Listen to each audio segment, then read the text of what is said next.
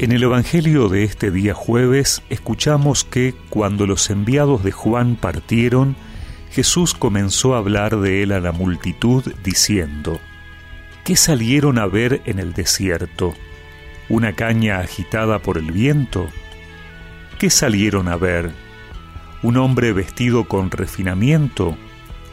Los que llevan suntuosas vestiduras y viven en la opulencia están en los palacios de los reyes. ¿Qué salieron a ver entonces? ¿Un profeta? Les aseguro que sí, y más que un profeta. Él es aquel de quien está escrito, yo envío a mi mensajero delante de ti para prepararte el camino. Les aseguro que no hay ningún hombre más grande que Juan, y sin embargo el más pequeño en el reino de Dios es más grande que él. Todo el pueblo que lo escuchaba incluso los publicanos, reconocieron la justicia de Dios recibiendo el bautismo de Juan. Pero los fariseos y los doctores de la ley, al no hacerse bautizar por él, frustraron el designio de Dios para con ellos.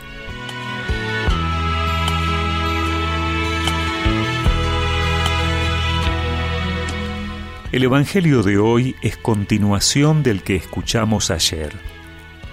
Después de la respuesta a los mensajeros de Juan, Jesús hace un elogio muy especial del precursor. Para Jesús, Juan es un hombre íntegro que ha puesto su vida al servicio de la causa de Dios. No lo han movido intereses mezquinos, ni le ha atraído la vanagloria, más bien ha despertado en muchos corazones la necesidad de volverse a Dios. Juan no es ninguna caña agitada por el viento en el desierto, porque es consciente de su misión y ha puesto todo su empeño en ella. Así, para anunciar a Jesús se necesitan dos actitudes, firmeza y humildad.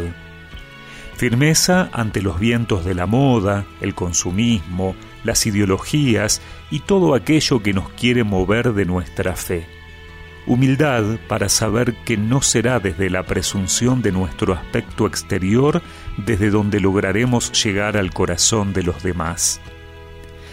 El Evangelio dice que los que no se hicieron bautizar por Juan frustraron el designio de Dios para con ellos.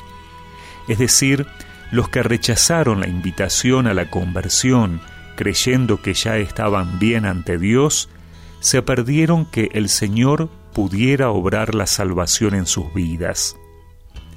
En este tiempo de adviento, cuidémonos de pensar que no necesitamos convertirnos. Todo lo contrario, pidamos al Señor la luz para dejarnos transformar por Él. Él fue el último profeta del Antiguo Testamento y fue el primero del Nuevo con honor y sensatez Predico con valentía y también con sencillez. Anunciar al pueblo entero la llegada de Jesús.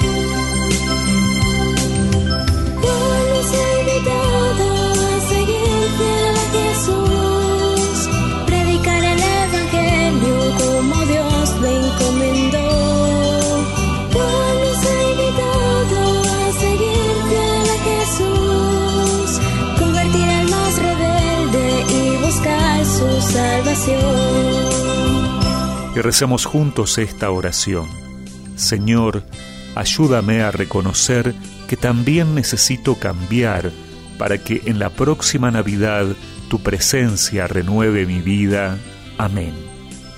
Y que la bendición de Dios Todopoderoso, del Padre, del Hijo y del Espíritu Santo los acompañe siempre.